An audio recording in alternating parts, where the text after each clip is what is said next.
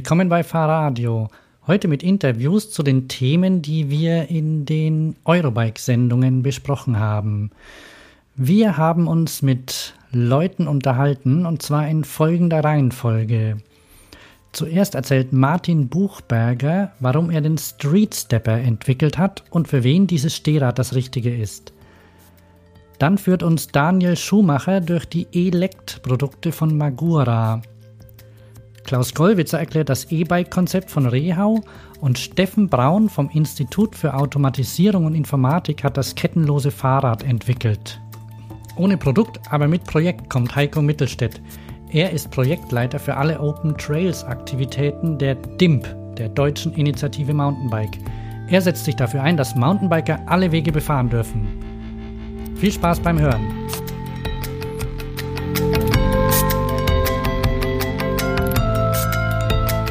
Bin der Martin Buchberger, gebürtig aus Mayhofen im Zillertal. Das Swissup ist sehr leicht erklärt. Das Swissup ist ein Fahrrad ohne Sattel auf den ersten Blick. Und die Idee kam daher, dass ich selber am Mountainbike Rückenprobleme bekommen habe. Genau genommen musste ich das Mountainbike-Fahren komplett äh, aufhören aufgrund von Bandscheibenproblemen. Und da habe ich ein Stehrad entwickelt, das ein bisschen sich technisch an den Stepper im Fitnessstudio anlehnt. Und der Vorteil am Street Stepper ist eben, dass, dass man in aufrechter Haltung fährt, stoßfreie Stepbewegungen hat und die gleiche Leistungsfähigkeit vom Fahrrad dennoch hat. Vor allem bergauf ist er sehr, sehr gut. Und es hat sich gezeigt in den letzten Jahren, dass der Großteil unserer Kunden sportlich ambitionierte Menschen sind mit Rückenproblemen oder Gelenksproblemen. Das ist unsere Nische und da ist der Street Stepper einzigartig. Das, das heißt, das ist ein Reha-Gerät für, das man in der offenen Welt verwenden kann. Äh, mit Reha bin ich ein bisschen vorsichtig. Es ist ein Sportgerät, äh, ein Outdoor-Sportgerät speziell für Leute, die an Rückengelenksproblemen leiden. Es ist aber auch per se ein sehr, sehr gutes Trainingsgerät. Wir haben auch durchaus Kunden, auch im Spitzensport, die den Street Stepper als spaßiges Outdoor-Gerät als Abwechslung benutzen. Also äh, um als, als Zweit- oder einfach als Trainingsgerät. Also ich habe, als ich ihn das erste Mal gesehen habe, habe ich auch gedacht, wieso braucht man einen Stepper draußen? Was, was mache ich damit? Und ich bin gefahren damit und das ist gut. Ich habe selbst ja Rückenprobleme hin und wieder und es ist sehr angenehmes Fahren. Und äh, es ist, ja, ist auch, es fährt gut. Zudem, dass es, dass es gut funktioniert. Ähm, weil Du sagst ja, das, ihr wolltet nicht einfach einen Stepper aus dem Studio rausholen, sondern man soll auch damit fahren, richtig?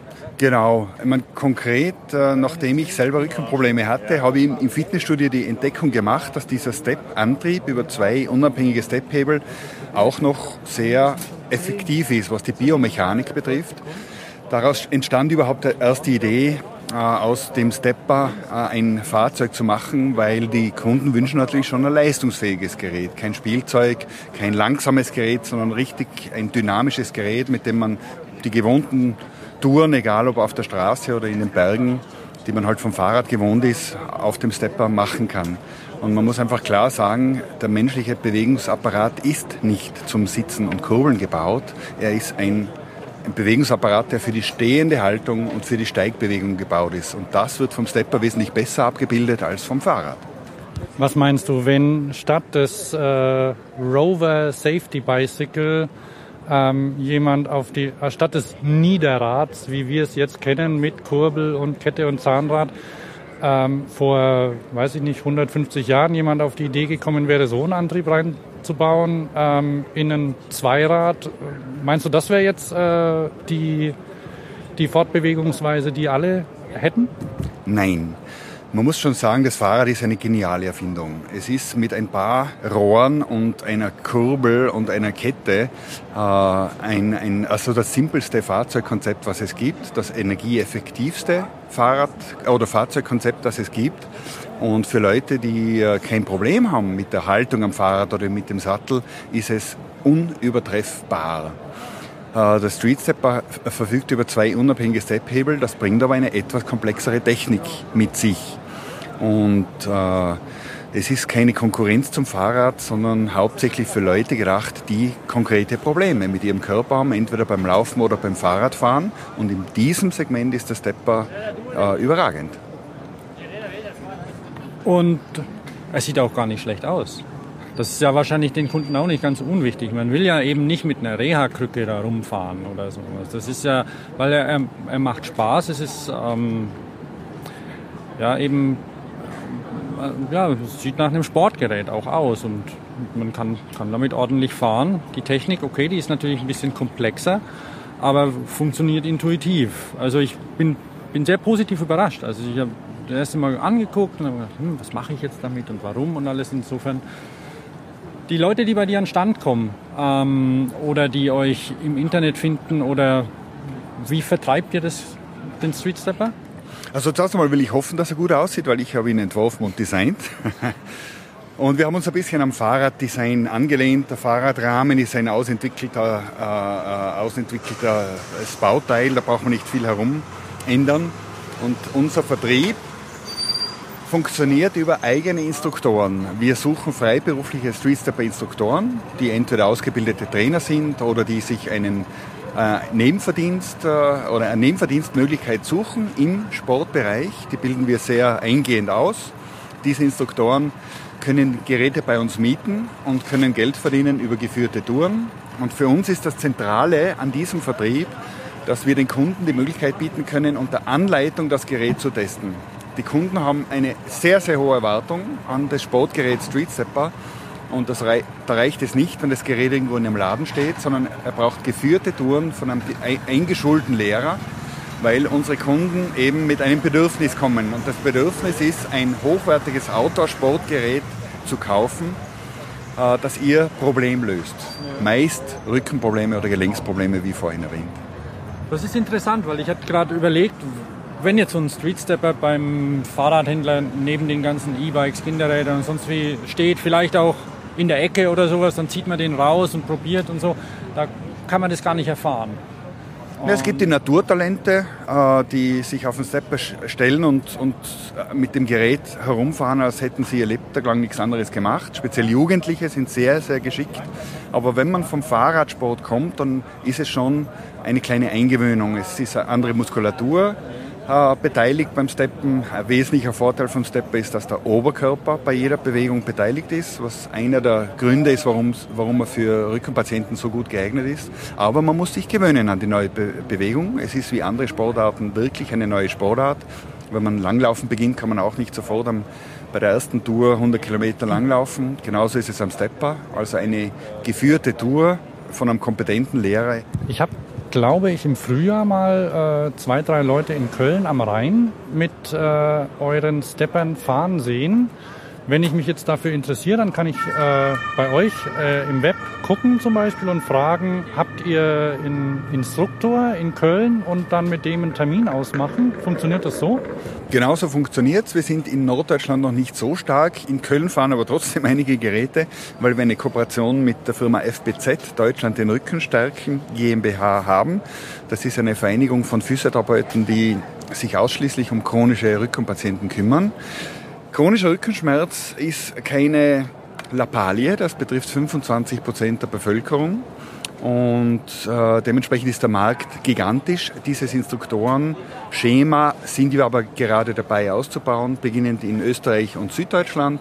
Ich schätze, es wird ein halbes Jahr dauern, da findet man ziemlich flächendeckend in Deutschland in der Nähe einen Instruktor. Aber man wird euch jetzt nicht oder, oder auf, auf, auf die aktuelle Sicht nicht in dem Fahrradladen sehen, und so, dass man zum Beispiel, dass ein, dass ein Händler dementsprechend geschult ist, weil der, der kann das nicht. So ein Zweiradhändler, der ist kein Physiotherapeut oder sowas. Also man sollte wirklich, wenn, wenn man sich dafür interessiert, richtig rangehen. Ist das eure Idee? Also das von der nicht nur, also wir haben sehr wohl äh, Fahrradhändler auch in der Nähe von Köln, die das sehr engagiert betreiben. Der klassische Fahrradhändler hat aber zumeist nicht die, die, Kapazität, die Kapazität oder die Zeit neben seinem normalen Ladengeschäft mit dem Kunden jederzeit eine halbe Stunde fahren zu gehen. Also es ist schon eine Kooperation zwischen Instruktoren und Fahrradfachhandel. Die Instruktoren machen die Touren, machen die Einschulung, äh, aber ausgeliefert wird zumeist über den Fahrradfachhandel. Okay, aber tatsächlich finde ich die Idee mit den Instruktoren ganz gut. Das würde ich mir bei anderen Fahrzeugen auch wünschen. Ähm, gibt es ja wenig. Gut, ich kann mit der mal um den Block rumfahren, aber so mal ein bisschen länger was kennenlernen ist immer schwierig. Ne? Ja, es gibt schon Sportarten, die das vorgemacht haben. Also wir haben dieses Instruktorenwesen nicht erfunden. Äh, wenn ihr an das Nordic Walking denkt, diese Sportart, die ja auch ein wenig auf Gesundheit und, und sanfte Bewegung abzielt, die wurde groß mit Instruktoren. Es macht auch mehr Spaß in der Gruppe, speziell wenn man mit einem ungewöhnlichen Sportgerät oder einer neuen Bewegung unterwegs ist. Ähm, ist, wenn man der Erste ist und der Einzige in seinem Ort, könnte man sich denken, naja, wie wirklich auf die Leute in der Gruppe macht das immer mehr Spaß. Auch der Segway wurde so eigentlich vertrieben. Ursprünglich als Verkehrskonzept gedacht, ist der Segway aber über geführte Touren erfolgreich geworden, weil ein Sport oder eine Bewegung in der Gruppe auszuführen immer mehr Spaß bedeutet als einzeln. Ja gut, und die Schwellenangst ist nicht ganz so groß dann, oder wie auch immer man es nennen kann. Diese, dieses ähm, Avantgarde zu sein, will man vielleicht nicht immer. Das passt nicht jedem, dass er dann quasi, man ist ja schon exponiert, man fährt da rum und wenn er am Ort der Einzige ist, erstmal ist, vielleicht traut man sich auch gar nicht so. Ist aber auch eine Chance. Also ist wer jetzt Chance, in der Avantgarde sein möchte, Street Stepper, ne? Ganz genau. Es ist eine coole Bewegung. Das war auch ein, ein, Punkt vor vielen Jahren, wo wir begonnen haben, wie wirkt das Gerät auf, auf die Leute. Und was heutzutage cool ist, bestimmt nicht unsere Generation, bei allem Respekt, sondern das sind die Jugendlichen. Und wenn man heute mit einem Stepper bei einer Schulklasse vorbeifährt, dann drehen sich die Kinder um und brüllen nach, schau her, was für ein cooles Bike. Also es ist schon eine sehr coole Bewegung. Ähm, auch sehr sportliche Leute fühlen sich darauf wohl. Das wollte ich vielleicht auch noch sagen. Jeder, der heute etwas von Training, Orthopädie, Physiotherapie versteht, äh, wird dem Stepper diese Eigenschaften bestätigen, dass er wirklich herausragend ist als Trainingsgerät. Wir sind auch im Spitzensport sehr gut verankert. Wir haben über 15 Olympiasieger, Weltcupsieger, äh, Weltmeister aus den Sportarten Laufen, Skifahren, Skispringen, Motocross. Also jene Sportarten, die eben besonders auf, auf, auf den Stützapparat, auf das Kreuz, auf den Rücken und auf die Gelenke gehen. Also da haben wir schon einiges an Referenzen zu bieten.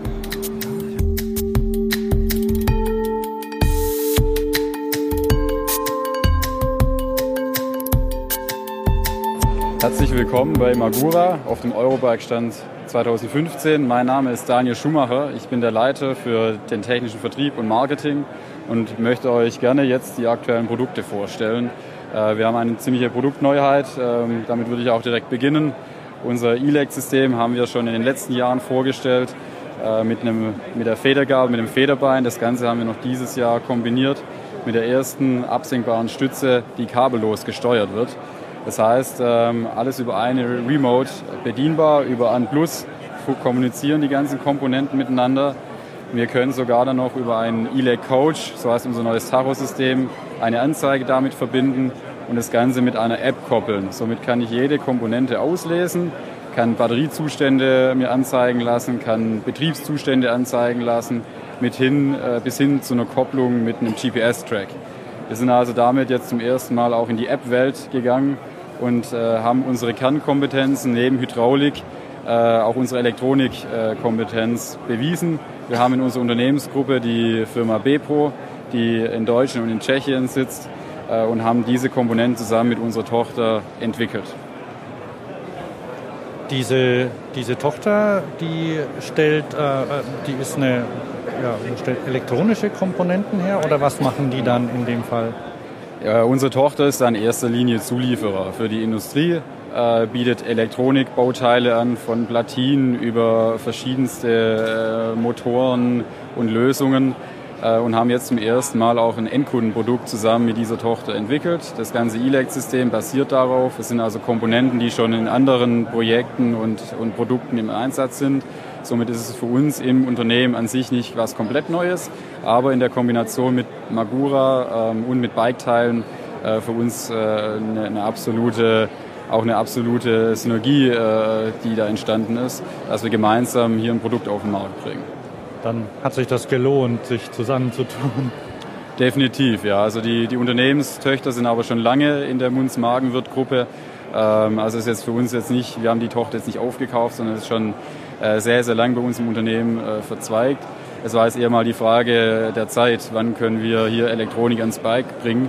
Und letztendlich, äh, wie man die aktuelle Entwicklung sieht, ähm, in der aktuellen Entwicklung, sind Elektronikbauteile am Bike äh, seit Jahren im, im, starken Vormarsch. Und äh, wir bieten Komponenten an, wie jetzt die Sattelstütze oder auch Federungssysteme, wo natürlich auch hier Elektronik sehr, sehr sinnvoll ist. Dann erklär doch mal kurz die Sattelstütze. Die Sattelstütze, die haben wir, ja. fass mal, äh, die haben wir hier vor uns stehen und die sieht ziemlich unauffällig aus. Ähm, was allerdings bei, so ein, bei der Sattelstütze auffällt, ist, dass sie kein Kabel hat, das rausgeht, ähm, wie das bisherige. Ähm, wie heißen die eigentlich im Fachbegriff? Generell absenkbare Sattelstützen äh, wäre der deutsche Begriff, äh, im Englischen Proper Seat Post äh, ist so der internationale Begriff. Ja. Okay. Also hier ist es so, die sieht schlicht aus. Sie hat einen kleinen ähm, Knubbel unterm Sattel und das, äh, der macht wohl den Unterschied, oder? Kannst du kurz erklären? Genau, also die Sattelstütze ist an sich sehr unauffällig und das soll es ja auch sein. Es ist nämlich eine Plug-and-Play-Stütze. Das heißt, ich kann meine alte feste Sattelstütze ausbauen ähm, und die neue einsetzen. Innerhalb einer Minute habe ich die neue Stütze verbaut. Jeder, der schon mal eine absenkbare Stütze verbaut hat, mit einer innen verlegten Leitung oder auch einer außen verlegten Leitung, äh, wird sicherlich deutlich mehr wie, wie fünf Minuten gebraucht haben, um die Stütze zu verbauen.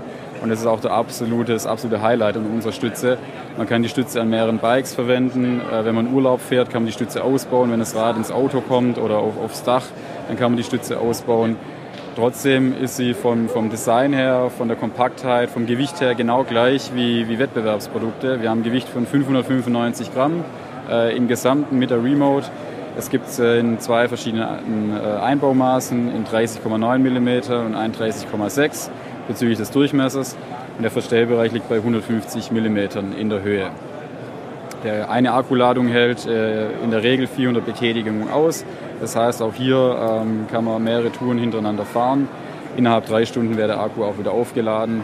Ähm, er hat auch eine Anzeige dann ähm, oder eine Funktion, dass wenn der Akku leer geht, kann ich noch 20 Mal die Stütze direkt bedienen ohne die Remote, kann noch 20 Mal die Stütze ablassen.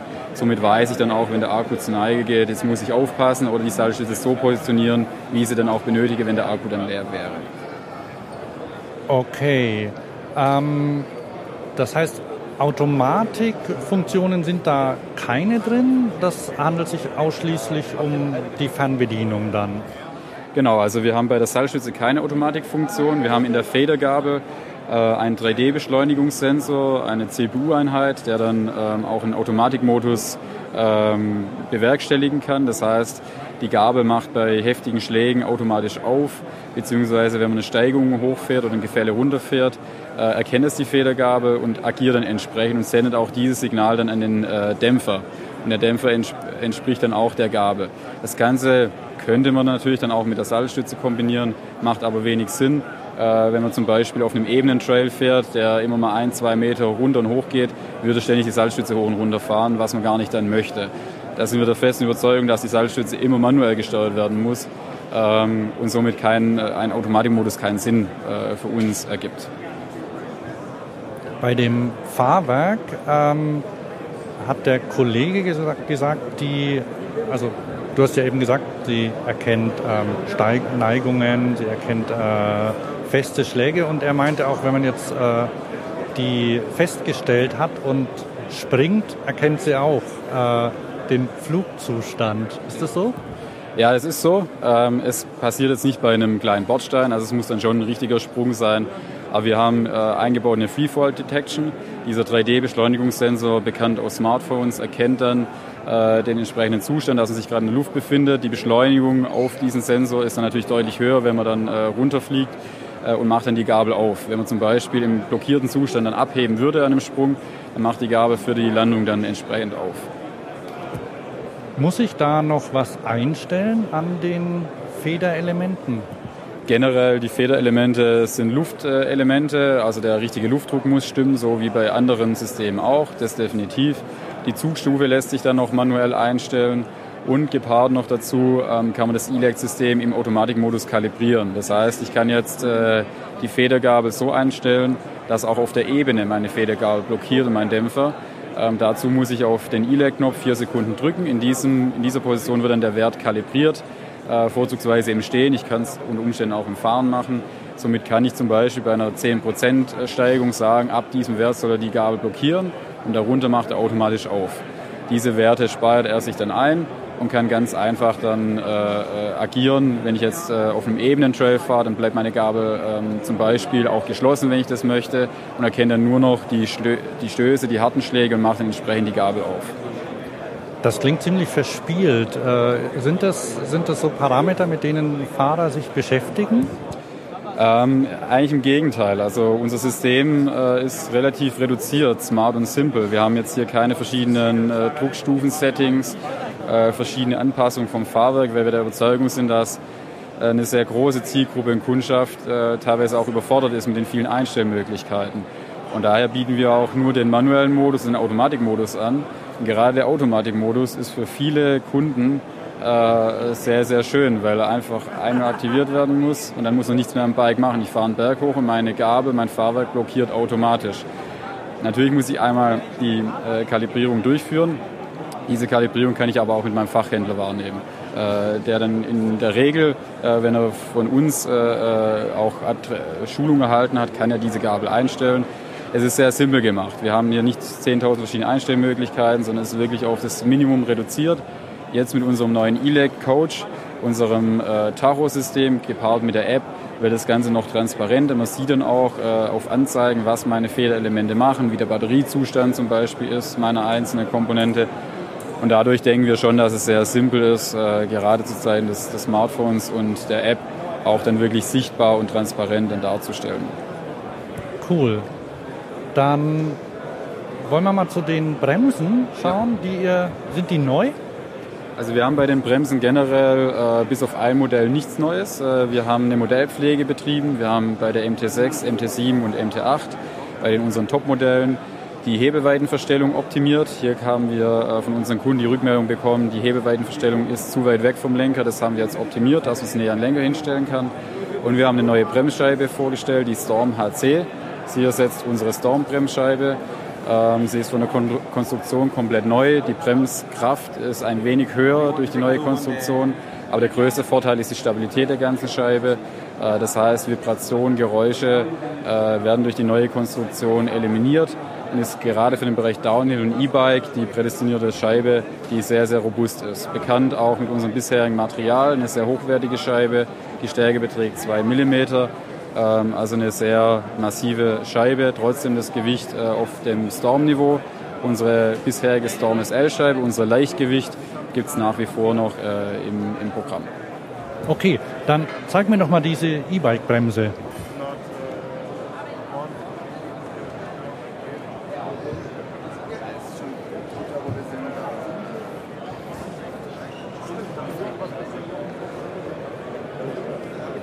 Ich erkläre das mal kurz. Ich sehe hier am Stand sehe ich die, die Bremsen. Der ein oder andere Besucher kennt das. Und ähm, aus dem Hebel geht ein kleines Kabel raus mit einem roten Stecker. Ähm, kannst du mal kurz erklären, was es damit auf sich hat? Ja, unsere MT5E ist die erste ähm, richtige E-Bike-Bremse von Magura. Das heißt, wir hatten auch schon früher immer wieder für OEMs äh, verschiedene Lösungen angeboten. Wir haben jetzt zum ersten Mal auch im Nachrüstmarkt eine äh, E-Bike-Bremse mit einem Abschalter. Das heißt, dieser Abschalter kann als Öffner oder Schließer fungieren. Es gibt zwei Versionen der Bremse als Öffner oder Schließer. Es ist immer ein Higo-Stecker an dem Kabel angebunden. Das heißt, dieser Higo-Stecker kann dann auch unter anderem für ein Bremslicht verwendet werden. Zum Beispiel bietet Supernova ähm, solche Bremslichter an. Ich kann dann mein E-Bike oder auch mein konventionelles Rad damit nachrüsten. Ab äh, nächstem Jahr wird das Ganze auch gesetzlich verpflichtet sein für ähm, Speedbit Helix ab 45 km/h. Und äh, Fahrradhersteller werden dann verpflichtet sein, diese, dieses Bremslicht dann zu installieren. Wir bieten das Ganze jetzt auch als Nachrüstung an. Das heißt, ich kann auch ein altes Rad damit dann aufrüsten. Und ähm, manche also ich habe Lösungen gesehen, die Bremslichter über Sensoren ähm, auslösen. Wie, wie ist der Unterschied dann? Gibt es da Unterschiede, Qualitätsunterschiede zur, zum direkten Auslösen über die Bremse? Es gibt da sicherlich äh, Unterschiede. Letztendlich, wir haben hier wirklich in, in der Hardware an sich einen Schalter, der direkt über die Betätigung der Bremse ausgelöst wird aus dem Automobilbau und Motorradbau kennt man solche Systeme. Ähm, hier kann nur zu 100 Prozent gewährleistet werden, dass dann wirklich auch das Bremslicht oder äh, ein Motor-Cut-Off stattfindet. Ähm, über Lagesensoren ist es sicherlich auch möglich, aber es gibt Richtlinien, da wird das Ganze auch vorgeschrieben. Und für uns ist eine 100% Lösung nur über Hardware möglich. Ähm, gerade im Bereich Speed Pedelec befinden wir uns ja auch dann in einem sehr, sehr schnellen Bereich. Und es sind ja schon äh, wirklich auch äh, Fahrräder, die dann äh, eher so ein Zwitter sind zwischen Motorrad und Fahrrad.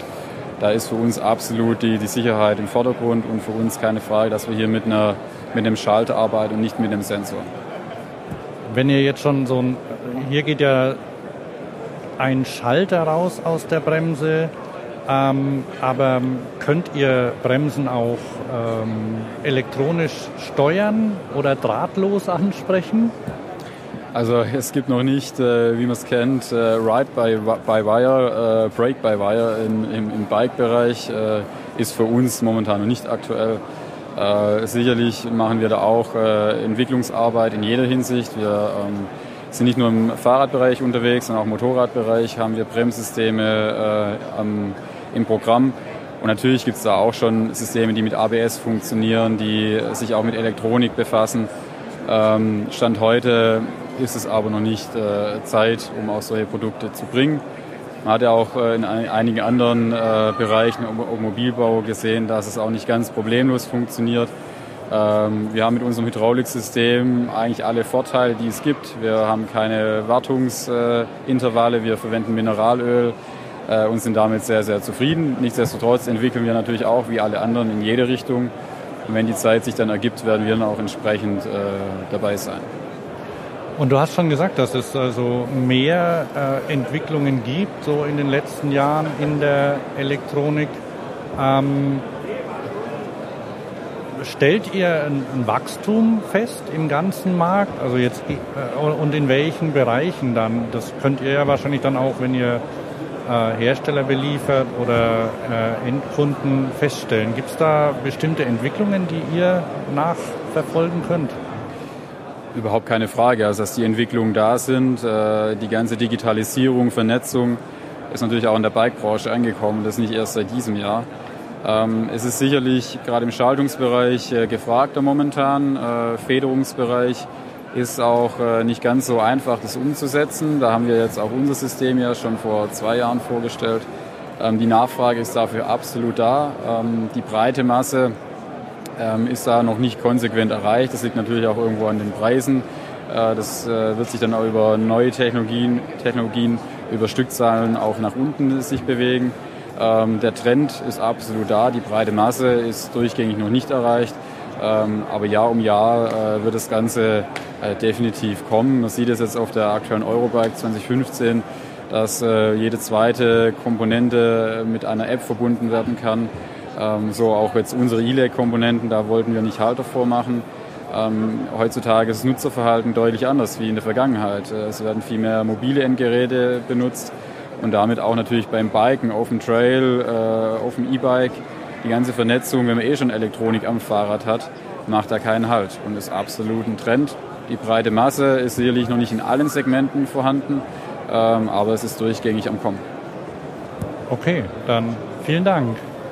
Vielen Dank ebenfalls für den Besuch. Okay.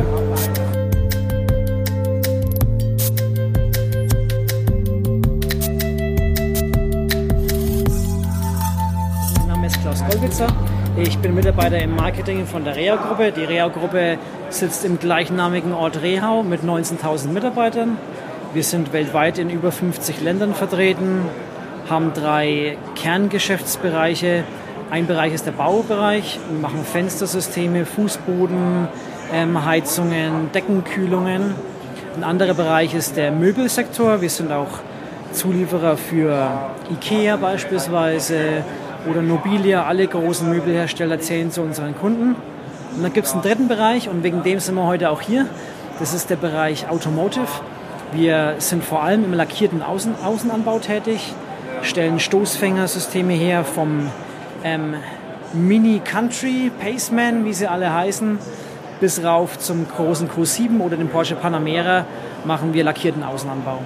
Und unser CEO hat mal vor ein paar Jahren sich ein Fahrrad gekauft und hat dann während der hat, hat im Mai seine gewünschte Rahmengröße nicht mehr erhalten und hat sich dann gefragt, ja Mensch, das ist ja komisch, also im Mai, wo die Saison noch ist und ich kriege meine Fahrradrahmengröße nicht mehr und das scheint ja sehr inflexibel zu sein mit den asiatischen Lieferbeziehungen, Zoll und ähnliches. Und da müssten wir doch als Reau eigentlich was machen können. Und so wurde eben vor vier Jahren ein Projekt ins Leben gerufen, das partnerschaftlich mit der Firma Stork und dem Institut für Leichtbau und Kunststofftechnik, das ein Spin-off der Universität Dresden gemacht worden ist, wurde auch unterstützt durch, dies, durch die Bundesregierung. Ähm, insgesamt hat Reau ähm, in dieses Projekt ca. 3 Millionen Euro in den letzten drei Jahren gesteckt. Und heute sind wir jetzt in der glücklichen Lage, hier auf der Eurobike unser Produkt vorzustellen. Den ersten industriell hergestellten Fahrradrahmen aus dem Composite-Material.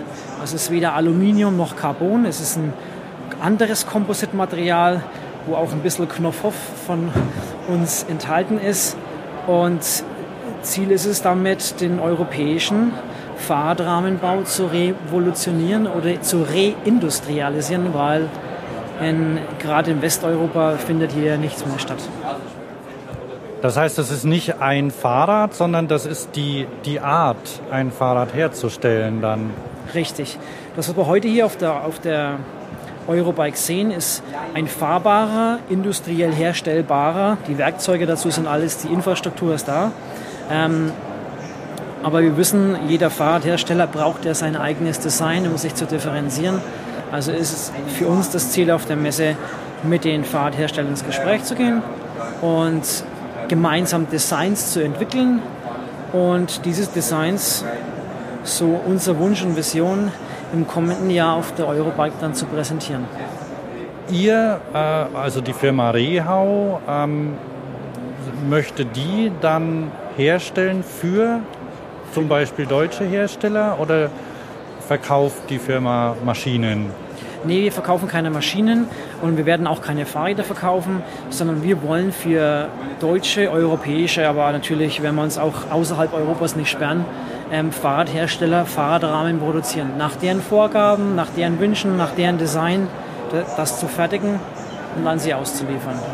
Und wenn wir jetzt vergleichen mit den aktuell gängigen Materialien, die man auch aus dem Laden kennt, also ein bisschen Stahl vielleicht, ähm, Aluminium und dann die Carbonräder, die ja naja, von Hand eigentlich zusammengesetzt sind.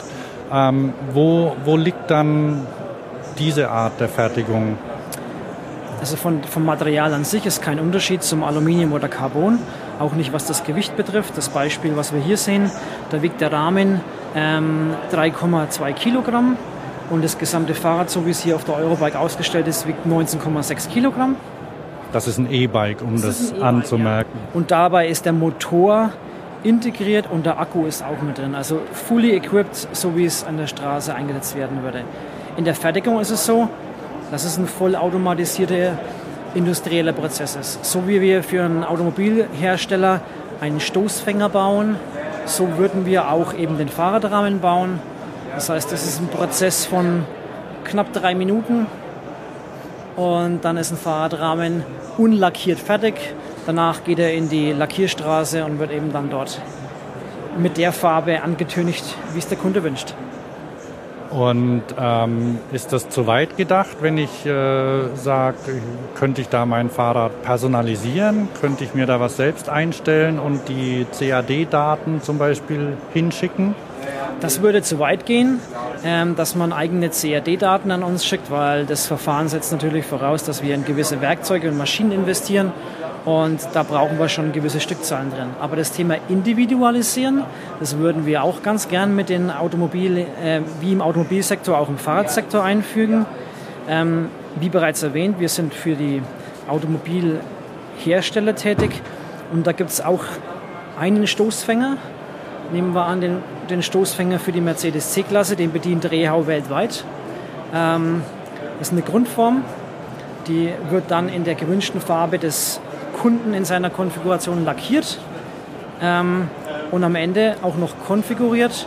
Der eine will Park Distance Controller haben, der andere hat einen Regenabstandssensorik enthalten, Nebelscheinwerfer.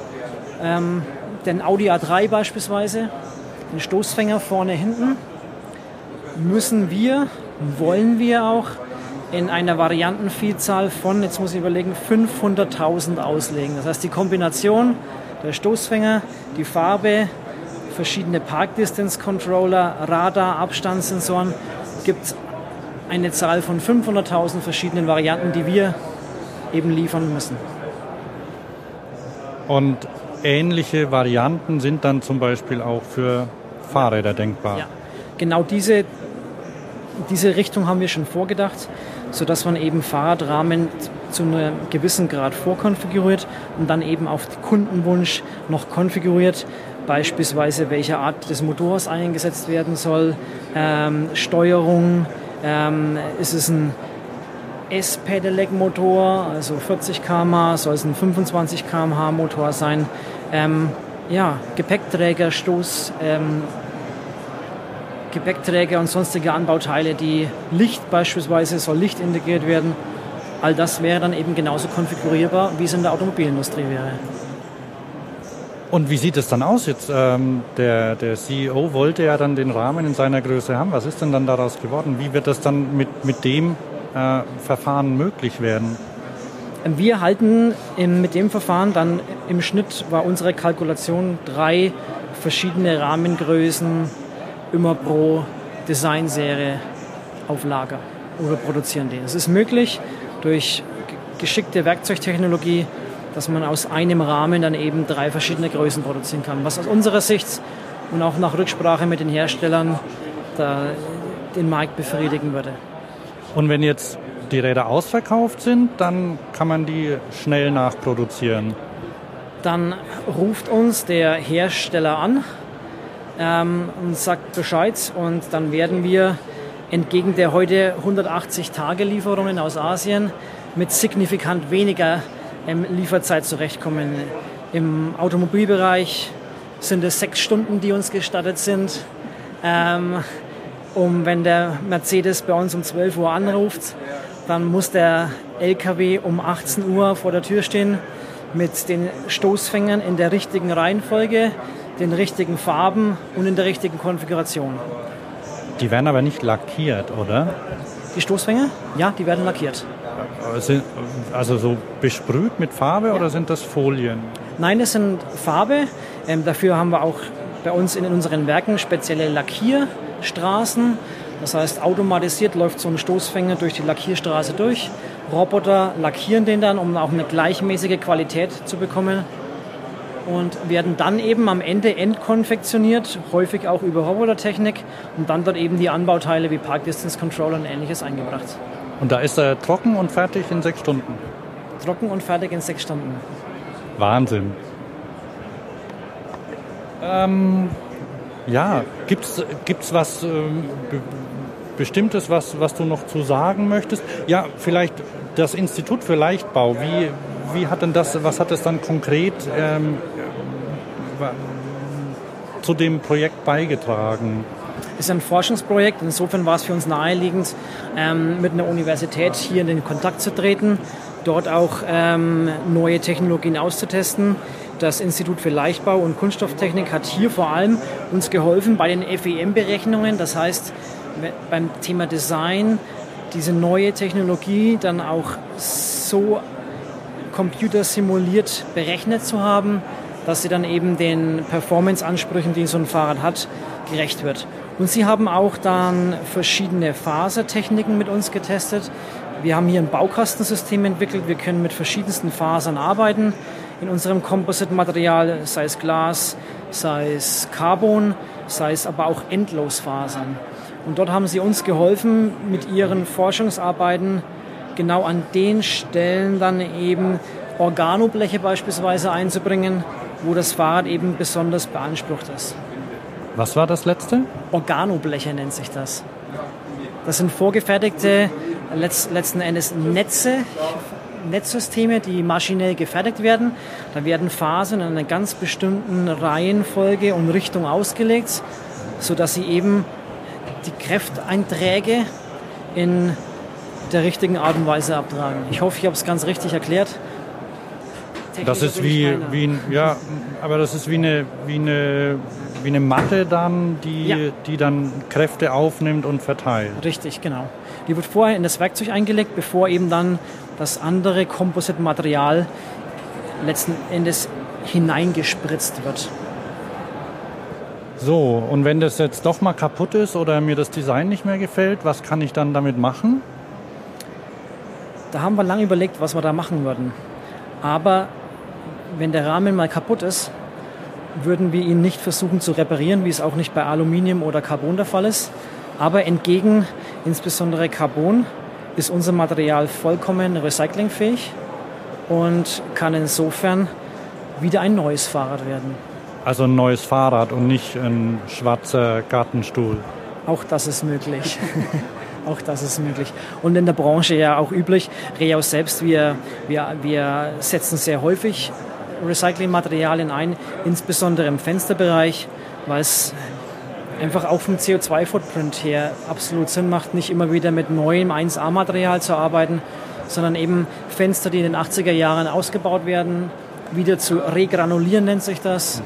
und dann dort eben wiederum neue Fenster daraus zu machen. Ah, okay. Und das heißt, selbst wenn die, die Qualität des Materials jetzt für einen Fahrradrahmen nicht ausreicht, dann kann man immer noch entweder, weiß nicht, was bei Fenstern verlangt wird, das machen oder Sie machen, glaube ich, auch Kanalrohre, oder? Machen wir auch Kanalrohre. Und auch in Kanalrohren werden ähm, solche Materialien mit eingesetzt. Das ist richtig. Wir haben auch beispielsweise ein Terrassensystem und ähm, das werden wir, dieses neue Terrassensystem, in einigen Monaten auf den Markt bringen. Ähm, es stellt eine Holzoptik nach, ähm, wie man es bei Bankierei beispielsweise gewohnt ist. Der äußere Kern ist ist ein 1A Wood Polymer Composite.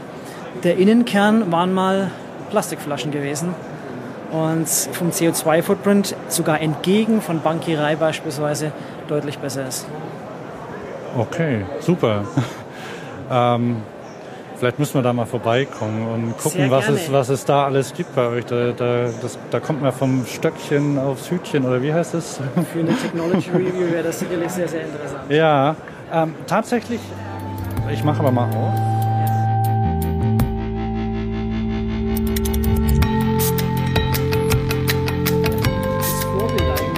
uns, auch für zukünftige Fahrradrahmen oder Bikebodies, so wie wir es nennen, war an der Stelle eigentlich die Vespa, weil die Vespa A, sie ist nicht nur ein Transportvehikel, sondern wer eine Vespa hat, der hat die aus einem aus einer Einstellung, aus einer Art Lebensgefühl. Der hat einen ganz besonderen Bezug zu der Vespa. Und von dem praktischen Nutzen her ist die Vespa eigentlich das beste Motorrad. Ich steige ab, kann meinen Helm unter dem Sitz unterbringen. Ich habe ein Stauraumfach, ähm, wo ich Schlüssel, Geld, Geldbeutel oder ähnliches absperren kann. Ähm, und sie verbindet sehr, sehr viele positive Aspekte. Ich kann damit auch einkaufen gehen und kann meine Güter damit transportieren, was gerade dann eben in den Städten und wir wollen uns ja schon auf die Urban Mobility ein bisschen mitstürzen, ähm, abbilden kann. Und deswegen sind wir auch der Meinung, dass der Fahrradrahmen für uns kein Thema ist, aber der Bikebody. Der Bikebody muss das Thema Licht integrieren.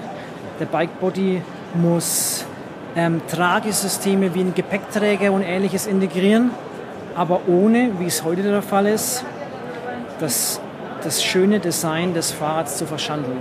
Man kauft in der Regel ein schönes, cleanes Fahrrad und dann kommt ein Licht dran, ein Rücklicht dran, eine Klingel, der Motor muss gesteuert werden heutzutage über ein Display. Ich habe Bremszüge, Bautenzüge, die ich sehe, einen Ständer, der ist furchtbar praktisch, aber für viele auch super hässlich. Ähm, wie kann ich all die Teile in einem Rahmen integrieren, sodass sie optisch weg sind, wenn ich sie nicht sehen will, aber einfach zuzugreifen sind, wenn ich sie brauche. Und dieses Modell, was die Vespa für uns sehr gut über, ich weiß gar nicht, wie viele Jahre hinweg, 50 Jahre hinweg, wahrscheinlich so lange gibt es die Vespa mindestens, ähm, sehr gut gelebt hat und auch diese Zeitlosigkeit, was man heute so hier so sieht, es ist ein Hype, der Jahr für Jahr gefolgt wird und man muss was Neues machen ähm, die Vespa hat sich dem irgendwie entzogen. Eine Vespa ist eine Vespa. Da ist es egal, ob das das Design 2011 ist oder 2015. Am besten sogar ist es noch das Design von 1980 beispielsweise. Das heißt, äh, das heißt, man könnte auch Beinschutz integrieren zum Beispiel? Wäre eine Idee. Oder was wir uns auch überlegt haben, wie können wir das vordere Kettenritzel in den Rahmen integrieren, sodass ich mir die Hose nicht mehr zerstöre und auch nicht mehr hochkrempeln muss. Die werden ja immer enger, die Hosen zurzeit, lassen sich auch schwer krempeln. Das stimmt. Okay, das heißt, ähm, man, kann, äh, man kann sehr schnell falsch denken, ähm, wenn man sagt, das ist hier nur ein Rahmen, sondern es ist mehr als das. Ja. Ähm, wir verbitten uns hier das Wort Rahmen auf dem Stand, sondern wir sprechen wirklich vom Bike Body. Und der Body impliziert für uns, der nimmt etwas auf. Darin kann ich etwas abbilden, Funktionen, Stauraum, was auch immer sinnvoll ist für die zukünftige Mobilität in den Städten. Super.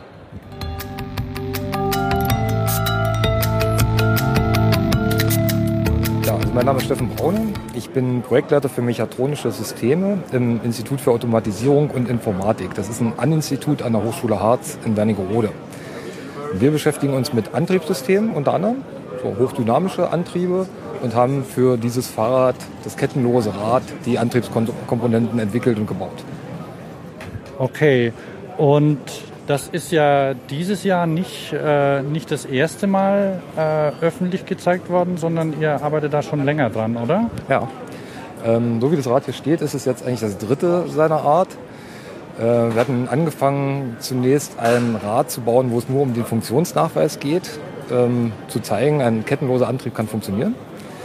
Im zweiten Schritt gab es dann ein Rad, äh, das schon wirklich auf Fahrradfahren ausgelegt war, immer mit dem Augenmerk, so ein kettenloses Fahrrad soll sich fahren wie ein kettengetriebenes, aber leichter. Der Fahrer soll nicht spüren, dass da keine Kette dran ist. Also man darf keinesfalls ins Leere treten am Generator. Ja, ich bin in meiner Kindheit bin ich öfter beim, bei der Dreigang-Sachsschaltung ins Leere getreten. ähm, ich habe das ja gerade Probe gefahren, also es fühlt sich tatsächlich äh, an, als würde ich gegen, gegen eine Kette treten und ich bin auch der Meinung, dass das unbedingt so sein muss. Ähm, wie habt ihr das geschafft? Ja, viel Entwicklungsarbeit steckt da drin, viel Regelungstechnik. Ähm, was wir gemacht haben, ist, dass wir das Verhalten eines kettengetriebenen Rades analysiert haben und quasi dieses Verhalten elektronisch und per Software nachgebildet haben. Jetzt ist ja das System, vielleicht kannst du es kurz erklären, wie die Übertragung funktioniert von vorne nach hinten. Ja. Also der Fahrer erzeugt beim Pedalieren mit einem Generator, der direkt an der Kurbel äh, befestigt ist, elektrische Leistung. Diese elektrische Leistung wird dann per Kabel zum Motor transportiert. Der Motor sitzt am Hinterrad und treibt das Fahrrad vorwärts. Zusätzlich gibt es einen Akku an Bord und dieser Akku äh, liefert zusätzliche äh, Leistung, die man insbesondere beim Beschleunigung braucht, aber auch natürlich, damit das Fahrrad sich leichter fährt als ein konventionelles. Nimmt der auch Energie auf beim Treten? Durchaus, ja. Also man äh, kann das Fahrrad auch so einstellen, dass der Generator mehr Leistung erzeugt, als man zum Fahren benötigt. Und diese Differenzleistung wird in den Akku eingespeist. Das heißt, ich kann während der Fahrt den Akku laden. Fährt sich natürlich dann schwerer als ein konventionelles Rad, weil ich ja mehr Leistung produziere als Fahrer. Jetzt, um, um, diesen, um diesen Gegendruck zu erzeugen, ich bin kein Elektrotechniker und auch kein Mechatroniker. Ähm, was, was macht da die Elektronik? Welche Impulse setzt die und wie wird das dann umgesetzt in dem Generator? Also es gibt eine spezielle Regelung, auf deren Details jetzt einzugehen einfach zu kompliziert wäre. Aber von der Sache her könnte man es kurz so erklären. Der Generator wird durch diese Regelung äh, so eingestellt, dass er sich niemals schneller drehen darf, als das Hinterrad sich gerade dreht. Das macht die Kette auch. Ja? Das ist quasi dieses Nachempfundene. Äh, und damit fühlt es sich letztendlich auch so an. Das ist ja einfach. Ja. War, jetzt seid ihr, das ist ja nicht, also ich kann es ja sagen, ohne Namen zu nennen, ich bin schon ein anderes Fahrrad gefahren, das äh, kettenlos bereits auch am Markt ist. Und da ist es eben so, dass das äh, sich, dass das komplett entkoppelt ist. Also die, der, der Tret, das Treten ist eigentlich eher so ein Impuls. Ich tippe ein bisschen drauf und dann fährt es hinten. Das hat miteinander nichts zu tun. habt ihr sowas äh, jemals angedacht oder war, sollte das wirklich immer so funktionieren, wie es jetzt funktioniert? Also wir haben von Anfang an, wo wir begonnen haben mit diesem Projekt, haben wir gesagt, wenn wir ein kettenloses Rad bauen, ist eine ganz klare Zielstellung, das muss sich fahren wie ein kettengetriebenes, aber eben leichter. Ähm, und das heißt, wir haben uns dann beigemacht, eben diese Analyse gemacht, äh, die Regelungstechnik entsprechend erarbeitet, dass es eben so geht. Weil wenn man die Kopplung vom Pedal zum Hinterrad verloren hat, äh, fährt es sich nicht mehr wie ein Fahrrad. Ja, und das sollte keinesfalls passieren. Gleichzeitig ist aber gibt es ja viele Möglichkeiten, die sich eben dadurch erge ergeben, dass die Koppelung verloren ist. Zum Beispiel könnte ich mir vorstellen, dass man auf dem Ding trainiert, ohne sich fortzubewegen. Wäre das möglich, dass ich einfach da, das, das Hinterrad einklemme und das dann wie ein Heimtrainer verwende? Das gibt es. Äh, so eine Funktion ist direkt drin, so wie es hier steht. Ähm, also quasi Hinterrad einfach hochbocken, draufsetzen, äh, Home-Trainer-Mode einstellen und dann kannst du deine Leistung wählen, mit der du treten möchtest, deine Trittfrequenz, ähm, wie ein Home-Trainer halt. Das heißt, weil ich ähm, im ich fahre ab und zu im Sportstudio auf dem Ergometer und da habe ich halt äh, Wattzahlen, nach denen ich mich richte. Ja. Kann ich dann quasi das hier auch machen? Ich sage, ich möchte mit na, 200 Watt oder so treten, gebe die ein und dann kann mir dann der, der Motor exakt die, die Kraft äh, entgegenstellen. Genau, also der Generator stellt dann die Kraft entgegen. Und genau, Meine ich schon. genau diese, äh, eingestellte, diese, diese eingestellte Leistung wird dann am Generator in elektrische Leistung umgesetzt. Und nicht nur, dass man eben jetzt diese, diese mechanische Leistung dort eingebracht hat, sondern die wird ja auch im Akku gespeist. Und der Akku wird damit geladen. Das heißt, ich kann dann den, den Akku laden, während ich bei schlechtem Wetter trainiere zum Beispiel. Ganz genau. Und ich kann dann auch, wenn ich wenn ich zum Beispiel auf bestimmten Radwegen unterwegs bin, auf denen viel Fußgänger unterwegs sind, dann würde ich eigentlich, um den Trainingseffekt vielleicht zu haben, gern schneller fahren, aber kann es nicht, weil ich, weil ich dann zu schnell wäre. Könnte ich dann mir auch noch ähm, Widerstand einstellen? Absolut. Das ist äh, in weiten Bereichen frei einstellbar. Wir haben so eine stufige Einstellung gewählt. Äh, insgesamt hat man sechs Einstellvarianten, viel Unterstützung, wenig Unterstützung, keine Unterstützung.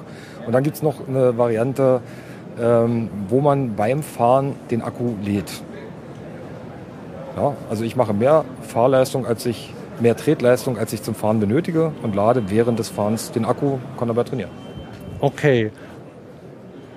Ja gut, ist gekauft. Wann kann ich es haben? ähm, ja, so wie es hier steht, ist ja im Moment ein Prototyp. Äh, Gibt es noch nicht zu kaufen, wir arbeiten dran. Ich hoffe, dass wir Ende 2016 soweit sind. Gegebenenfalls ist 2017 realistischer. Aber das ist die Zukunft, beziehungsweise ein Teil der Zukunft. Wird es geben? Ich denke durchaus. Also ähm, wir haben viele, viele Testkilometer mittlerweile schon gemacht mit diesem Rad und mit den Vorgängermodellen. Alle, die es Probe gefahren sind, waren sehr begeistert. Ähm, man hat eben das Problem mit Kette und Kettenschaltung nicht mehr. Dafür hat man neue Funktionalitäten selbst für die Designer des Fahrrades gibt es neue Möglichkeiten. Warum soll es nicht die Zukunft sein? Ja, ich war vorhin, habe ich glaube ich erzählt, ich war bei Rehau und die haben, äh, kennst du die? Ja. Und ich glaube, die waren auch mal bei euch, haben sich das angeguckt, oder? Wir haben mal mit denen gesprochen, ja. Ja, und die, die, sind, die sind auch ganz begeistert davon, weil die haben ja so ein neues Konzept, Bike Body nennt sich das. Also, und, und haben gesagt, ja, wenn man einen digitalen äh, Antrieb hat, so nennen sie es, nennst du es auch so? Ähm, ja, ich kenne diese Formulierung. Wir äh, nennen es eigentlich immer lieber serieller Hybrid. Das klingt auch, das klingt noch besser. und, und die, die, dadurch, dass sie so viele Möglichkeiten haben mit ihren Formgebungen, mit, mit, ihrer, mit ihrem Material und der, den Formgebungen, können Sie, ähm, träumen Sie natürlich auch davon, ähm, keinen Platz mehr für Kette oder Ritze verschwenden zu müssen.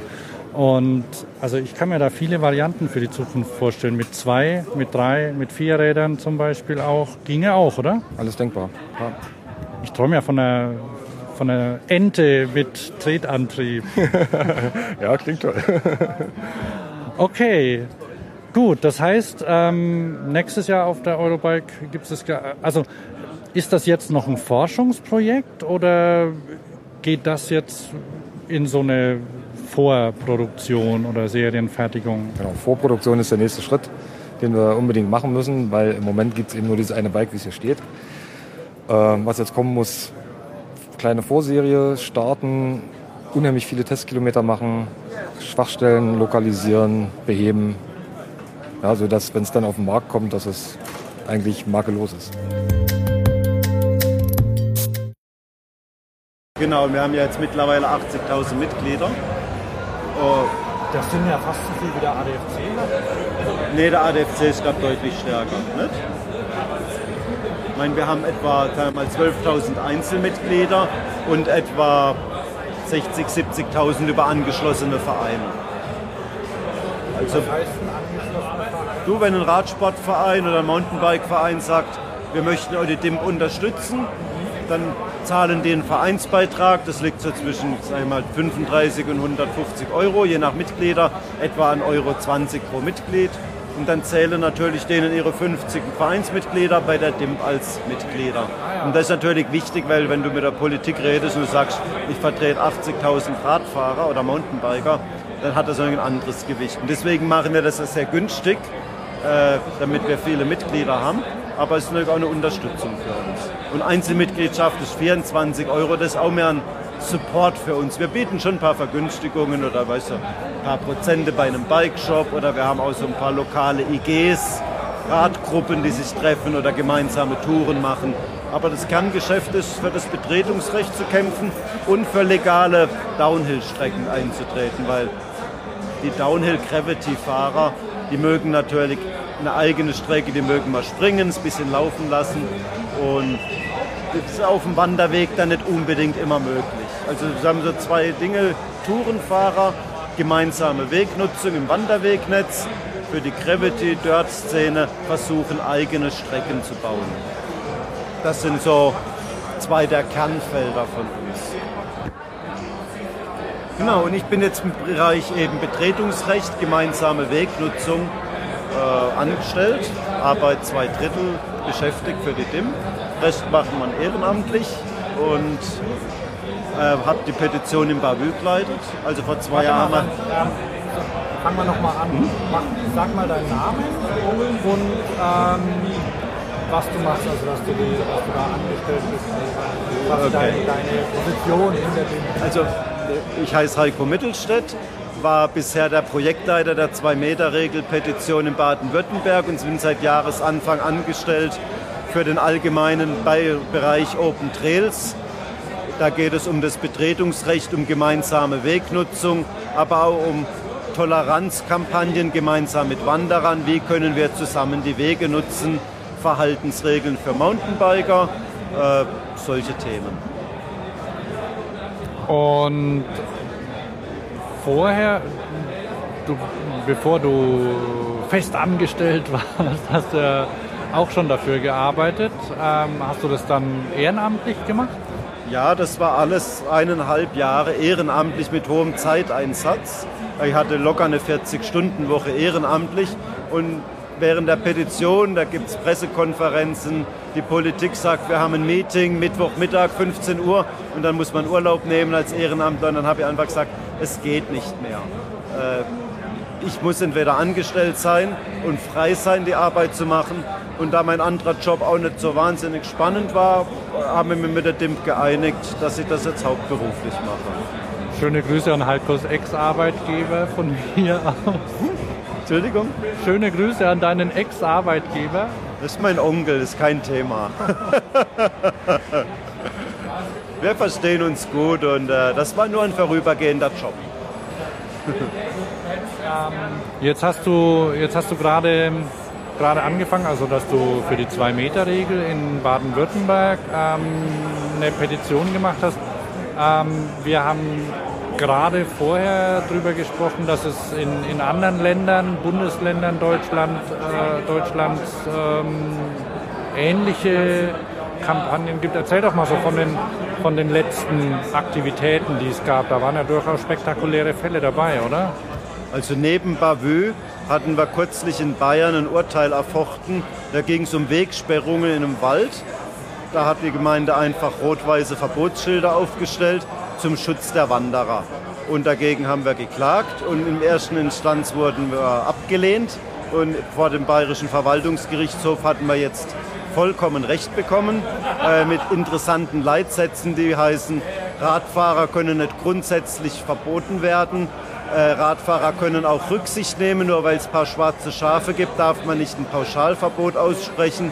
Und aus schmale Wege sind grundsätzlich erlaubt, wenn man mit angepasster Geschwindigkeit fährt. Und diese Leitsätze beflügeln uns natürlich, weil es genau das wiedergibt, was wir vertreten. Hat jetzt bisher nur in Bayern Gültigkeit, weil es in Bayern erfochten wurde. Trotzdem sind die Leitsätze natürlich bundesweit interessant. Ist das eigentlich abhängig vom Richter, vom Alter des Richters, was der so treibt? Vielleicht fährt er selbst Mountainbike, kann sowas mit reinspielen? Ich war jetzt im Prozess selber überhaupt nicht beteiligt. Erfochten hat es natürlich dann auch ein beauftragter Rechtsanwalt für uns. So über den genauen Hergang kann ich jetzt leider nicht viel sagen. Und dann gab es, was für mich persönlich interessant ist, äh, eine Entwicklung in NRW auch. Kannst du dazu noch was sagen? In Nordrhein-Westfalen wird gerade das Landesnaturschutzgesetz geändert und als Fachverband bekommen wir immer die Gesetzesvorlage und haben das Recht, eine Stellungnahme abzugeben in der Verbändeanhörung. Und danach geht es dann in die Lesung und in die Verabschiedung. Und da stand das Wort zugelassene Wege sollen nur noch erlaubt sein. Und bisher waren es feste Wege, was bedeutet, man darf eigentlich überall fahren in Nordrhein-Westfalen, wo der Weg fest ist, eine harte Oberfläche hat. Und zugelassene Wege würde in unseren Augen bedeuten, man darf nur noch da fahren, wo die untere Naturschutzbehörde es für regulär oder für zugelassen erklärt. Und das wäre natürlich eine große Willkür und ein scharfer Einschnitt. Und dann haben wir neben der Stellungnahme in der Verbändeanhörung gesagt, das müssen wir auch öffentlich machen. Wir haben eine Webseite dazu geschrieben. Unsere Fans, unsere Mitglieder, aber auch andere Verbände wie der ADFC oder der Zweirad-Industrieverband äh, haben das aufgenommen und wir haben zusammen beim Ministerium vorgesprochen, telefoniert und wir konnten dann in ein, zwei Tagen das Ministerium überzeugen, dass das eine unglückliche Formulierung ist und man hat uns zugesichert, dass es wieder in feste Wege geändert werden soll. Das heißt, das ist jetzt noch nicht geändert, aber ihr, äh, das wird wann, ja, wann, wann wird dieses Gesetz geändert und verabschiedet dann? Ihr beobachtet es ja sicher, oder? Ja, faktisch, das alte Gesetz gilt noch und das war nur ein Gesetzentwurf. Dieser Gesetzentwurf geht jetzt äh, in die Verbändeanhörung. Dort wird vermutlich, oder wir hoffen es, das Wort zugelassen gestrichen und durch fest ersetzt und dann kommt es in die Lesungen und wird dann in den nächsten Monaten verabschiedet. Das bedeutet, es wurde ja bisher war es ja nur ein Entwurf und das alte, die alte Regelung gilt also durchgehend. Wenn ich jetzt, ähm, also das ist, das ist eine Sache, die, die ging an mir vorbei. Das habe ich nicht mitbekommen, aber ähm, ihr habt da in eurem Verband, hast du schon gesagt, wie viele Mitglieder habt? Ähm, vielleicht solltest du es nochmal sagen und wie, die, die scheinen ja auch recht aktiv dann zu sein, oder? Also im, in unserem Verein, wir sind als Verein eng Verein organisiert, haben wir zurzeit etwa 80.000 Mitglieder, 70.000 Vereinsmitglieder und gut 10.000 Einzelmitglieder. Und nebenbei betreiben wir eine Facebook-Seite, Open Trails, auf der wir 25.000 Fans haben, die wir täglich mit Nachrichten nur um das Betretungsrecht, Bikeverbote, Toleranzkampagnen, Trail Rules, gutes Miteinander unterhalten äh, und Neuigkeiten bringen. Und wir waren zeitweise der am stärksten wachsende nicht kommerzielle Facebook-Kanal und haben unglaubliche Reichweiten. Wir haben in der Regel über 20.000 Reichweiten mit jedem Post. Manchmal, wenn natürlich viele Leute das teilen, äh, bis zu 100.000 oder mehr Reichweite. Wir sind im Bereich Betretungsrecht im Prinzip der Meinungsmacher in der Bike-Szene geworden. Die Mountainbike-Magazine beobachten uns, teilen unsere Beiträge, wenn sie das für ihre Leser für sinnvoll halten oder fragen auch bei uns an, wenn jetzt wie in NRW äh, hier die Pressemitteilungen rauskommen, dann werden wir um Interviews, Statements gebeten äh, wir machen dann Fernsehinterviews, Zeitunginterviews, all diese Öffentlichkeitsarbeit. Jetzt sind das ähm, diese zum Beispiel zwei Meter Wege ist eine Sache und ähm, die, dann habt ihr noch die, die was sind so, so Downhill Trails zum Beispiel. Das ist aber was, da kommt man doch eigentlich den Wanderern gar nicht so sehr in die Quere, oder? Ja, das Problem ist, ist immer mehr das Trend geht zum Enduro-Biken. Die Leute hätten gerne ein paar Sprünge, Anlieger. Der normale Waldweg ist zu langweilig. Und jetzt gibt es in vielen Regionen noch keine legale Möglichkeit. Oft junge Fahrer, auch noch keinen Pkw, vielleicht auch noch nicht, kein Geld, immer in den Bikepark zu gehen. Die buddeln dann im Wald eine Strecke. Und vieles wird toleriert, solange das nicht ausufert aber oft wird dann auch Holzrampen gebaut und dann kommt natürlich auch der Waldbesitzer in eine Haftungsproblematik. Man darf halt nicht einfach im Wald einen Weg anlegen und wenn das überhand nimmt, dann kommt irgendwann der Forscher, der Waldbesitzer und macht die Strecke platt. Und wir bieten Leitfäden an, wie kann man so eine Strecke legal anlegen. Das nennt sich bei uns Legalize Freeride. Da haben wir einen Handlungsleitfaden. Es geht dann über die Vereinsgründung, die man in der Regel braucht die Gespräche mit der Gemeinde, mit den Forstämtern, mit den unteren Naturschutzbehörden. Braucht es ein artenschutzrechtliches Gutachten, naturfachliches Gutachten? Braucht es vielleicht sogar eine Baugenehmigung? Wie hat eine Beschilderung auszusehen? Wie das Versicherungskonzept? Und da haben wir einfach äh, einen Leitfaden und geben dann Hilfe zur Selbsthilfe. So, wir selbst bauen keine Strecken, aber die Leute, die bauen möchten und legale Strecken haben möchten, wenden sich an uns und bekommen dann die kompetente Fachberatung. Was sind das dann für Leute, die, da, die das bauen? Wie alt sind die? Was machen die? Sind das Schüler, die Zeit haben? Ganz unterschiedlich. Wir haben manchmal junge Leute von 15 bis 20, die sich gar nichts dabei gedacht haben, die Strecke erstmal in den Wald zu bauen. Wir haben aber auch zunehmend ältere Leute oder eine Mischung zwischen älteren Leuten um 30, 40, 50 Jahre und jüngeren Leuten, die auf solchen Strecken sich tummeln und oft sind es dann ein bisschen die Älteren, die sagen, okay, wir wissen äh, aus unserer Lebenserfahrung, wie man eine Vereinsgründung geht oder wir schließen uns vielleicht dem örtlichen Turnverein an. Dann sparen wir uns die Vereinsgründung, der Turnverein braucht neue Mitglieder, machen wir einfach eine Radabteilung auf. Und das Legalisieren nehmen dann schon oft eher ein bisschen die Älteren in die Hand, weil die einfach im Behördenumgang schon ein anderes Auftreten haben. Aber äh, es gibt die unterschiedlichsten äh, Leute, die sich da engagieren. Das kann ein bestehender Radverein sein, das kann eine lose Jugendgruppe sein. Aber in der Regel möchten die Behörden natürlich einen Ansprechpartner als Verein haben und nicht einzelne Personen, von denen man natürlich nicht weiß, ob die in ein, zwei Jahren noch vor Ort wohnen. Das heißt, die Vereinsgründung ist in der Regel die Voraussetzung. Ganz seltene Fälle finden sich Gemeinden oder Städte als Betreiber. In Stuttgart zum Beispiel wird jetzt eine Downhill-Strecke gebaut, wo die Stadt als Betreiber auftritt und auch als Bauherr auftritt. Aber in der Regel sind es Vereine, die es betreiben. Okay, ja. Das ist, äh, ihr, ihr macht das auch schon eine ganze Weile, oder?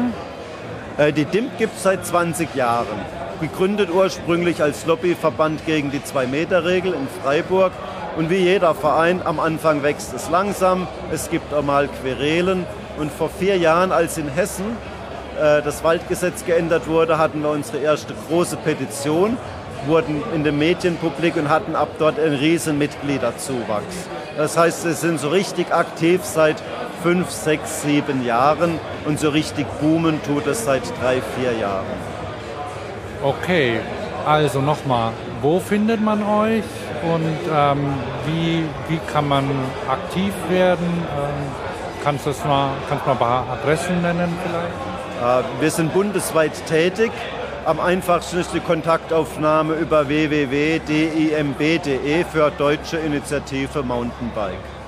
Äh, dort findet man auch, ob es Gruppen vor Ort gibt, wo man mitfahren kann. Da sind wir noch nicht so stark, aber auch da haben wir einen stark wachsenden Zulauf. Es gibt also in fast allen Bundesländern schon vier, fünf Gruppen. Ansonsten sind wir ein sehr virtueller Verein, der einfach Lobbyarbeit betreibt. Man kann bei uns Mitglied werden. Einzelbeitrag ist 24 Euro und damit unterstützt man unsere Arbeit. Wir sorgen dafür, dass unsere Mitglieder, aber auch alle anderen Radfahrer auch weiterhin im Wald guten Gewissens legal unterwegs sein dürfen. Und ich glaube, jedem engagierten Radfahrer sollte der kleine Beitrag das wert sein. Wenn man bedenkt, was unser Sport sonst an Ausrüstung und Ersatzteilen kostet, dann glaube ich, sind 24 Euro im Jahr für ein bisschen Lobbyarbeit gut angelegt. für die Berufstätigen, kann man das absetzen? Äh, wir sind ein Verein, äh, wie jeder Vereinsbeitrag oder Firmen können das natürlich steuerlich geltend machen. Wir bieten Mitgliedschaften an für, für, für Firmen, Fördermitgliedschaften. Wir freuen uns natürlich auch über Sponsoren. Wir haben auch Spendenfonds. Es gibt da die unterschiedlichsten Möglichkeiten. Einfach auf uns zukommen oder auf der Webseite schauen. Also wenn jemand Mitglied werden möchte, da haben wir noch nie jemand abgelehnt. Alles klar. Danke dir. Ja, vielen Dank. Mich auch über das Interesse und mach uns weiter bekannt, werbt für uns und Open Trails.